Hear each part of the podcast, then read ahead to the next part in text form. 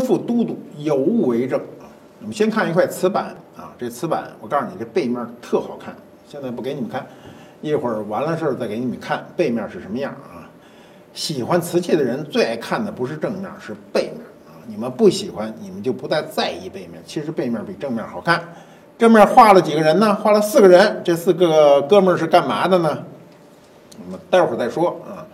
这四个哥们儿挺高兴啊，在这儿一人拿着一杯酒，不是茶。为什么是酒不是茶呢？一会儿我告诉你啊。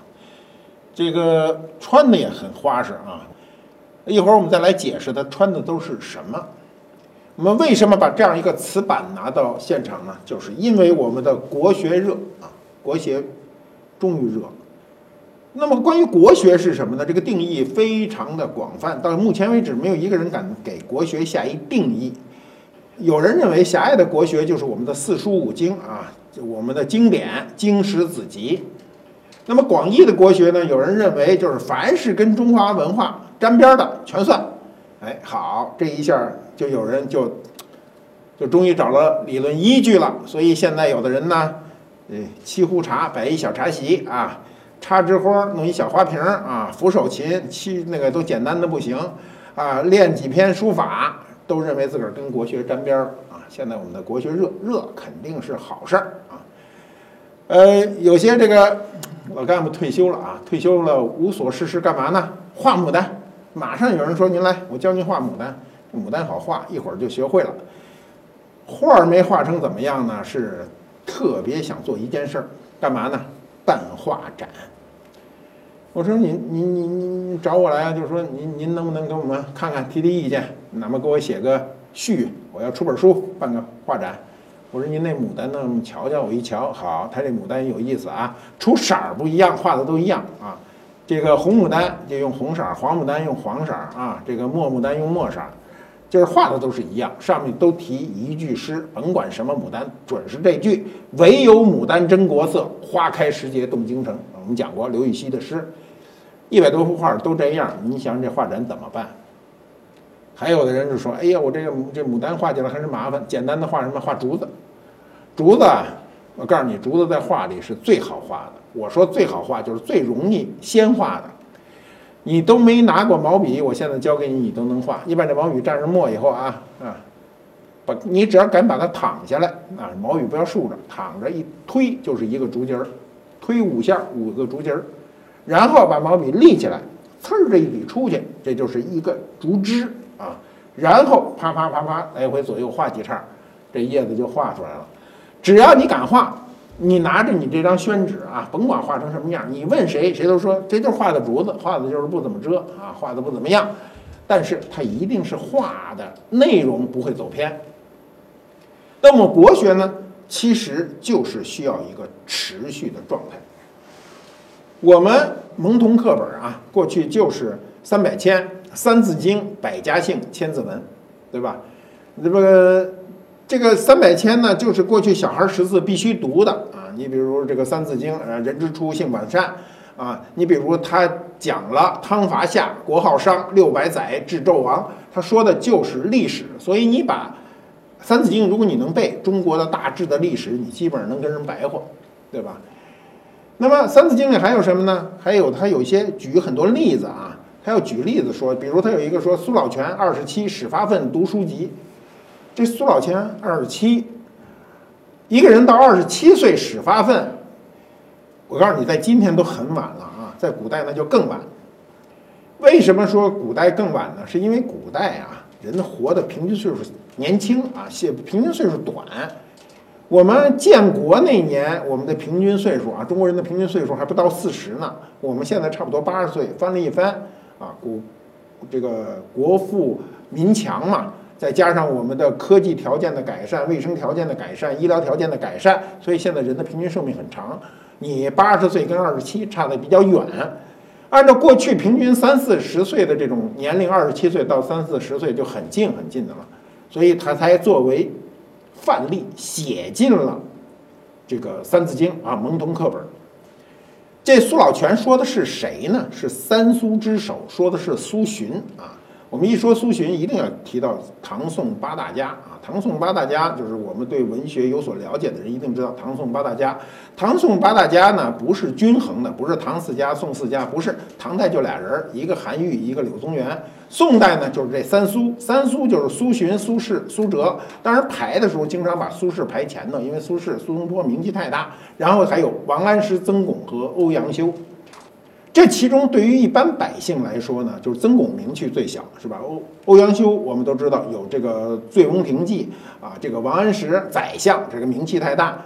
曾巩名气，就算唐宋八大家里名气最小的一个人，前两年啊，就去年吧，前年拍过一个曾巩的《局势帖》，这么大一张纸啊，这么大，写的小字儿啊，《局势多侠》啊，写的这个《局势帖》，我们以前说过，他是迄今。这个发现的唯一的一件曾巩的传世墨迹，当时是曾巩六十二岁写给同乡的一个信啊，就这个成交价是多少呢？两亿零七百万。咱还别说两亿，咱说那零头七百万，听着就很多了。一共一百二十四个字啊，平均一个字儿，人都算过，一个字儿合一百六十七万，那真是，一个字儿一辆法法拉利啊！要排成队，那就特别震撼。那么。曾巩这个人呢，还真不是就是独立的一个人，他在南封七曾啊，有七个姓曾的，都是呃都是有亲缘关系的，有曾肇、曾布、曾於、曾洪、曾协、曾敦啊。曾巩与这六个人并称南封七曾，他排头，因为他的文学地位和文学成就这个突出啊。那么列为唐宋八大家，对于一个文人来说啊，那真是。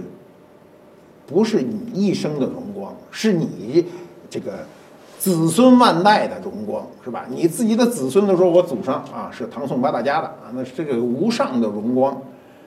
欧阳修当年对曾巩是有印象的，他说呢，这个五其曾生者，什么意思？就是我看到这人真是啊，就是很奇特的这么一个人，使得之太学啊。就是说，他说他初未读轩然百鸟而一恶，就说的什么意思呢？说他像这个鸟中的一大鹰啊，所以他比较牛啊。就是说，这是一个呃，就是很奇才。他当时还不不好意思直截了当的跟这个曾巩说，因为文人总是有点文人的这种尊严嘛。就是说过午门生呐，有百千人了，独于得生为喜，就是我真的是看上去很高兴。就是非常喜欢这个曾巩，那么八大家里啊，对于我们一般人来说呢，谁名气大呢？倒是三苏名气大。为什么三苏名气大？因为是一家人嘛，一家人你肯定就是一想，一共八大家，宋朝六个人，六个人你们家占一半，那当然大家都很关注这件事儿。这三苏是谁呢？我们刚才讲了苏洵跟他俩儿子，一个苏轼，一个苏辙。苏轼就是大名鼎鼎的苏东坡啊，喜欢吃肥肉啊，喜欢吃肥肉，呃，不拘小节。他在诗词、散文、书画方面各每个方面都取得了极高的成就。尤其以他的词啊，他突破了当时呢这个宴客的那种旧框子，呃，始创了一种豪放派。比如他豪放词中啊，呃，大家都熟的“大江东去，浪淘尽，千古风流人物”，开篇就气势宏大，是吧？还有我们都比较了解的，像《水调歌头》啊，这词这词大家就更熟。为什么呢？好像王菲把它唱成了歌，唱成了歌还就有一个特别好的普及作用。很多人对这个词并不了解，但是因为会唱这个歌，利用曲调来记歌词儿啊，就非常容易。所以“明月几时有，把酒问青天”。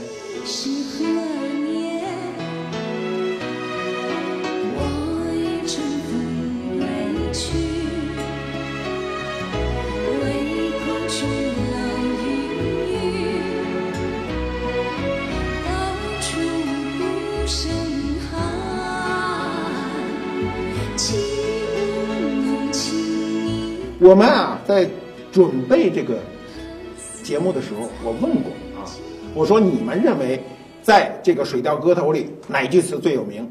每个人的回答都不一样。那证明什么呢？证明人家苏东坡这个词里有大量的有名的词句，比如开篇“明月几时有，把酒问青天”，对吧？还有一句叫“高处不胜寒”。我们经常说啊，生活中也说“高处不胜寒”。再有什么呢？情感问题，人有悲欢离合，月有阴晴圆缺。再有就是“但愿人长久，千里共婵娟”啊，你追女孩追不上，你就老给她这句啊，希望跟她长久。所以文学有一种强大的力量，这种力量呢，它在生活中某一时刻，它会转化成一种能力。这种能力，不管你是啊作为一个呃普通人啊，你能调节自己的心情，还是作为你是一个管理者、一个领导者，他可能都会帮你的忙。这种忙，它不直接、不功利。但是它一定是有作用的。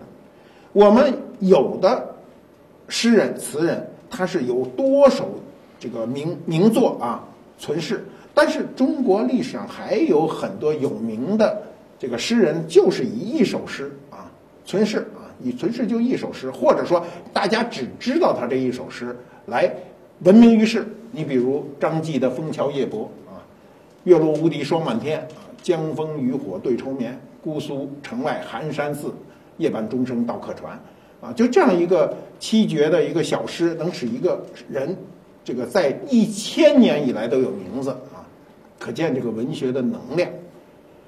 那么苏辙啊，你看苏轼，苏轼啊，这个轼，你看轼和辙都一个车字边，轼就是过去那种呃车马啊，过去古代车马上面前面这个扶着这个呃使你比较稳定的这个杆儿的，有点像地铁上这拉手的。哲呢，就是车后面那哲啊。苏辙显然比苏轼低低一点啊，是他弟弟，他比他哥哥呢小两岁。兄弟俩于北宋啊嘉佑二年，就是一零五七年，现在是二零一七年，那这么算很容易算，那就是一不到一千年，九百六十年前同榜进士及第，这很难呐，哥俩一块儿啊，这不是双胞胎，人哥俩一块儿考上。那么苏辙呢？他比较擅长政论和史论，就是在政论中纵谈天下大事。过去文人呢，不仅仅关心自己，更重要的是关心这个社会。那么苏辙和他的父亲苏洵和他的哥哥苏轼就创造了苏轼的蜀学。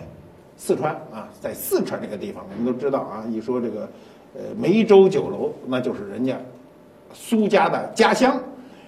那么苏辙跟他的爹和他的哥哥啊同列为唐宋八大家，真的是我们想想真不容易，因为他哥哥和他的爹的名气都太大了。那我们再回过头来再说他爹苏老泉啊，苏洵啊，他这个古人都有号的啊，字号老泉，《三字经》上说苏老泉二十七始发愤读书籍，那么。过去书上啊都这样记载，他说这个苏洵呢少年不学，生二十五岁时候始知读书。哎，你想想啊，二十五岁我们今天都很大了，今天二十五岁什么概念呢？是指小学、初中、高中、大学、硕士，至少是连读的时候全下来二十五岁，对吧？这时候才知道去读书，那我们是不是觉得很晚？确实觉得很晚了。那么一开始，苏洵呢，这个学习态度不行，不认真啊。为什么不认真呢？他因为不认真有资本。我们很多人，你比如说我们有时候做事不认真，是为什么？是因为你觉得我我聪明啊，我我跟人家不一样，我就是聪明。你你在那背半天，我看一眼，我过目成诵。苏洵就是因为自个儿太聪明，看不起这个同辈的人，都觉得人都不行，就是自个儿高明。说读书这有什么难的呀？但是问题是，读书有一个。有一个坎儿啊，这坎儿叫什么叫考试？他乡试的时候，他去了以后呢，结果没考上，他自视清高，没有考上。没考上以后怎么办呢？丢人呐！丢人的回来就自个儿呢，就自个儿做检检讨。过去古人检讨自己，我们今天很少做检讨。怎么做检讨？关起门来自个儿好好想，然后又把自己的旧作都搬出来去读。你知道读旧作是很有意思的一件事儿。我偶尔啊收拾东西啊，收拾东西看到早年写的东西，拿出来一读吧，汗颜。古人为什么说汗颜呢？就自个儿呢流汗，说幸亏我这东西没让别人看见，说太丢人了。我那个我这个年轻的时候怎么这么幼稚啊？哎，我就这么幼稚。为什么？每个人年轻都幼稚。所以呢，苏洵呢，这个看到自己的。这个年轻时候的这些旧作呢，就自个儿说：“哎呀，我才知道我原来的这个学问都不行。”所以呢，愤然将这批旧稿一把火烧了干净。我告诉你们，他真的烧坏了。他这批旧稿要留到今天，你想想，刚才说了，曾巩这么大一张纸卖两个亿，他这一大堆呀，他全给烧了啊！他要留到今天，绝对是中国文化史上，如果被发现啊，是中国文化史上的头等大事儿。那么苏洵把自己的旧稿烧掉以后，取出了《论语》《孟子》，从头再来，然后呢，就以一种穷追不舍的精神去读书啊，学贯古今。苦读书的时候不应该有别的闲篇儿。我们今天啊，我真的是很难要求别人，我自个儿都做不到。过去读书真的是一个人，我就是把自个儿锁在屋子里读过书。为什么怕别人打扰？那过去那种门也比较土，就是从外头可以锁上，挂一大锁。其实屋里有人，把手伸出去锁上，就是怕别人来打扰。里头一两壶开水啊，一口袋馒头，一瓶咸菜，一天都不会出去。今天做不到，为什么？有一个鬼东西叫手机，这手机嘣儿发一信息，看一看，你说你理还是不理他？说不想理他，嘣儿回一笑脸，是吧？那你还是理他了，是吧？一会儿看看，哎呀，看看新闻吧；一会儿看看，啊，天下出了什么大事儿？我告诉你，天下出多大的事儿都跟你这读书没关系。人家苏洵就做得好，他就发誓，我在读书，我自己认为我不成熟之前，我绝对不写任何文章。这时候苏洵已经二十七岁了。欧阳修给他写墓志铭的时候就写的：“年二十七，始发奋读书。”啊，一个人二十七岁发奋读书，如果起到如此之高的成就，啊，一定是下过别人没有下过的苦功。因为什么呢？因为二十七岁，别说在宋代，咱就在民国都算大龄中的大龄青年了。那么，一个人。在一个不可读书的年龄去读书，写进了《三字经》，让我们每个读到这个《三字经》的人都知道有这历史上有这样一个人，历史上给予他一个极大的确认。那我们就想，我们不管今天到不到二十七岁，你还有机会发奋。这种发奋呢，一定要努力，要持之以恒。我们不一定非得要图像苏老泉那样大的成就，但一定要发奋图强。这就是读书啊，这个很重要的一个道理。那么我们《三字经》老讲啊，《三字经》《三字经》这里头大量的这个故事，你比如说窦燕山，窦燕山呢是五代这个时期的人啊，他老家就是这个就是河就天津河北就是河北这边的人啊，他有五个儿子，家教甚严啊。那么他那时候他可能有钱，他真的有钱，他建书房四十间。我看今天有多大的土豪家里也不会有四四十间书房，有四间就不得了了。当时买书数千卷，古书数千卷，比现在数万卷还多。为什么那时候古书是很贵的？因为古书刷的量是很少的，印刷量，对吧？我们为什么叫印刷呀？古书不是印出来，是刷出来，刷啊。他这五个儿子呢，个个聪明啊。这个，所以呢，就说窦，呃，当时的人就说他是窦氏五龙啊。我们中国人都是啊，只要这个这个孩子有能量，都是龙啊。这长子呢就叫窦仪，对吧？那么后来到宫廷里做官，官最大呢，相当于今天的部长，就是部长一级的。这个二儿子次子呢叫严啊，窦严，他也是相当于副部长吧，也是当官。那么三子、四子、五子这些都为官啊，官员都是这种部级、副部级的这种官员。过去五个官员啊，这个家里有五个儿子都是部级干部，不得了的事儿。今天都没有，没这人是吧？那么这五子中谁名气最大呢？长子窦仪名气最大，对吧？北宋灭后蜀以后呢，宋这个乾德二年啊，就是九六四年，九六四年到现在一千多年了啊。那么赵匡胤呢，就派兵啊，就分两路进军，直接就直达后蜀。那么那后蜀跟宋朝打不过嘛，就直接拜拜了，投降啊，投降，投降后蜀就亡了嘛。后蜀亡了以后，这个乾德三年呢，是九六五年，就是第二年嘛。那么孟昶呢，就到达了汴京，就是被押解过来了啊。到了汴京以后呢，呃，像模像样的给了一个。这个这个封了一个秦国公啊，但是七天以后就死了，死的时候才四十七岁，怎么死的呢？你反正你们自个儿想吧，这不一定不是好死啊。那么他最喜欢的一个女子叫花蕊夫人，你听听，这名儿都是啊，叫花蕊夫人，比现在会叫，也给押解到了汴京。那么宋太祖呢，就是就听说了，说孟尝有一绝代佳人啊，花蕊夫人也给押来了，就把他直接收为后宫，他也不嫌弃，他就收到后宫。收到后宫呢，这太祖就去华蕊夫人那去看呢。他看他的时候，先看看脸呢，夫人照镜子嘛，一照镜子，镜子背面写了一个乾德四年。你想想，当年是乾德三年，他这一大铜镜，他自个儿带了一铜镜，后面写着乾德四年。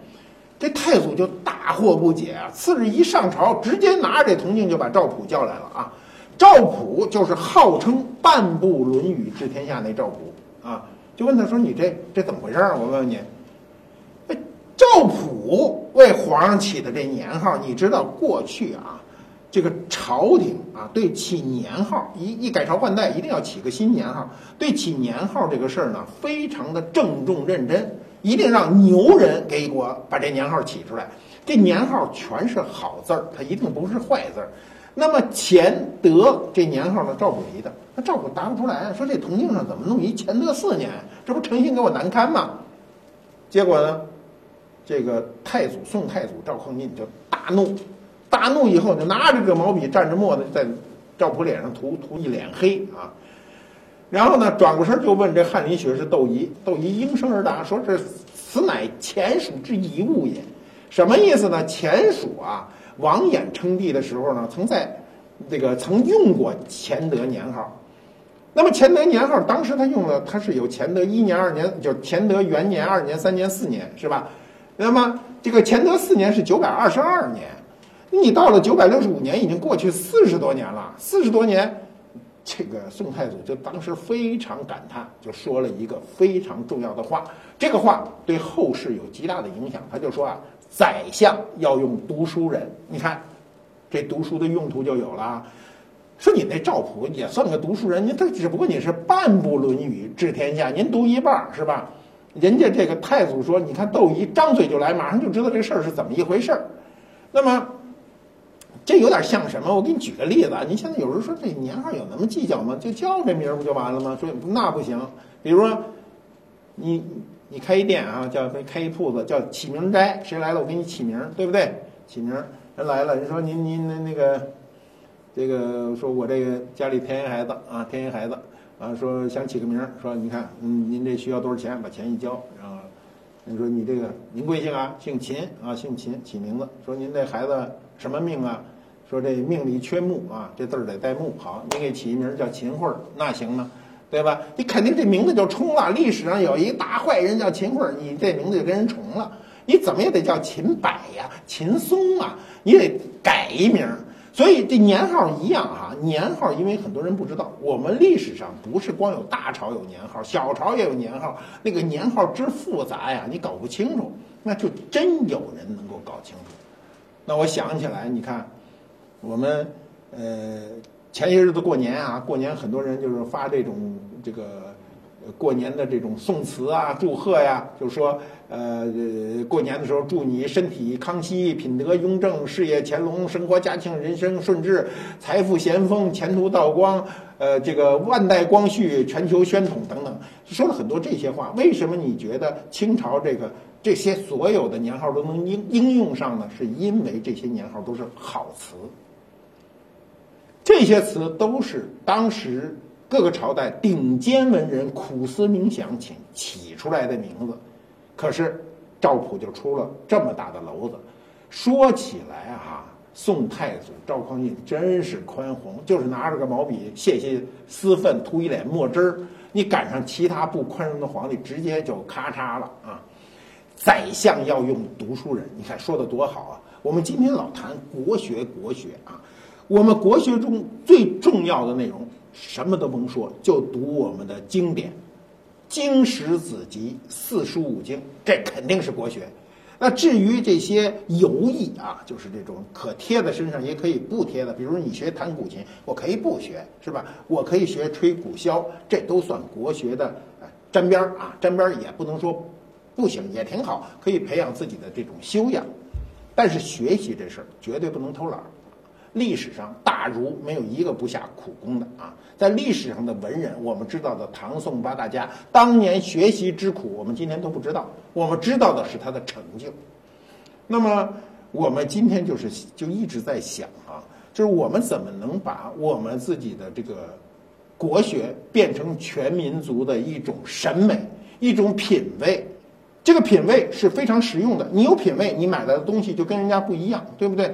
你提高你的审美，你有审美，你去看博物馆、去看这个社会的时候，你就有一个与众不同的判断。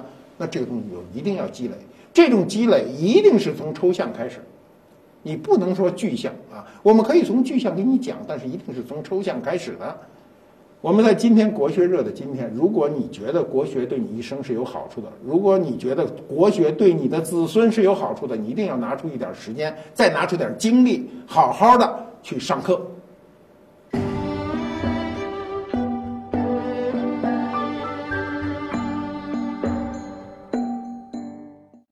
官复猫揭秘官复秀，我刚才说了，后面比前面好看。我最后给你看后面，先看前面。这前面是什么内容呢？这画了四个哥们儿，其实这不是四个哥们儿，是仨哥们儿一小童。重要的这仨人啊，这三个啊，你别看这脸冲外冲我，这是一小童，拿一壶，这壶是什么呢？酒壶，所以他一定不是喝茶。这种喝茶方式在宋代一定不是这样，宋代人要喝茶，这桌子上得摆满了东西，这就是一酒壶。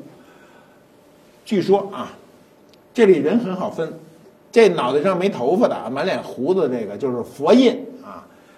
金山寺啊，水漫金山啊，金山寺主持佛印，邀苏东坡、黄鲁直、黄庭坚啊，到他们家品尝他的，据说是桃花醋，就是酒，这醋和酒都是酸了啊。过去我们拿过三酸图啊，我们拿过那个三酸图，就是长啊长，比着酸，学问大。那三酸图有两种解释，一种解释是指释道儒三家啊，释道儒三家。呃，这个每个人都代表就是自己对生活的一个理解。首先是儒家，儒家儒家酸呐，学问大的人都说酸。为什么酸呢？就是人必须要有教化才能正行，是吧？就是你学习嘛，你才能正行。所以儒家文化认为，你一个人了解的再多，你的知识不过沧海一粟。所以道德是你要修的第一个标准。那么第二呢是佛家。佛家呢？佛教认为人生啊，一切皆苦难啊，所以得修行。生活是苦的嘛，所以在佛家中，苦行是他生活中的一个状态。第三，那就是道家。道家就说你们不行，你们俩不行，你们俩兄弟，你们俩，你们一个酸啊，一个苦。说生活不是这事儿，生活是甜的。说你们天天到晚自寻烦恼，所以对不起，拜拜了，我走了。你看没有？他脸这样，冲这边，你看。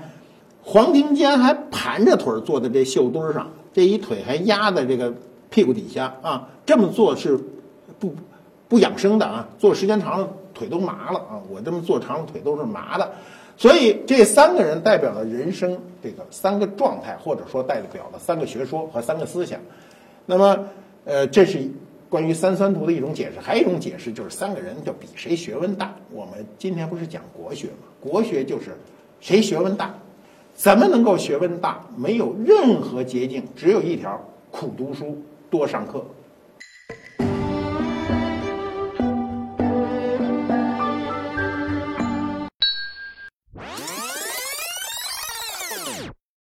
我刚才都已经说完了，我说说苦读书，多上课，我就准备拜拜了。结果所有的编导说背面呢？背面呢？这东西哪年的呀？对我也忘了。我告诉你，这东西哪年的哈？乾隆年间的，啊，乾隆年间的奢华，让这和尚都穿一大花裤子。这花裤子多少有点像睡裤啊？你看黄庭坚身上写着，呃，那个绣着大团寿啊，这团寿，土豪。我们苏东坡啊，苏东坡也不吃了啊，身上这个衣服跟袈裟似的啊。他这种画呢，非常随意啊，我觉得。呃，它比我们过去看到的三酸图要随意的多得多。猛一看，有时候你还不真不知道这画片什么意思，就是三个人比学问。那么学问究竟有多大呢？翻过来你们就知道了。我们看看后面有多么好看啊！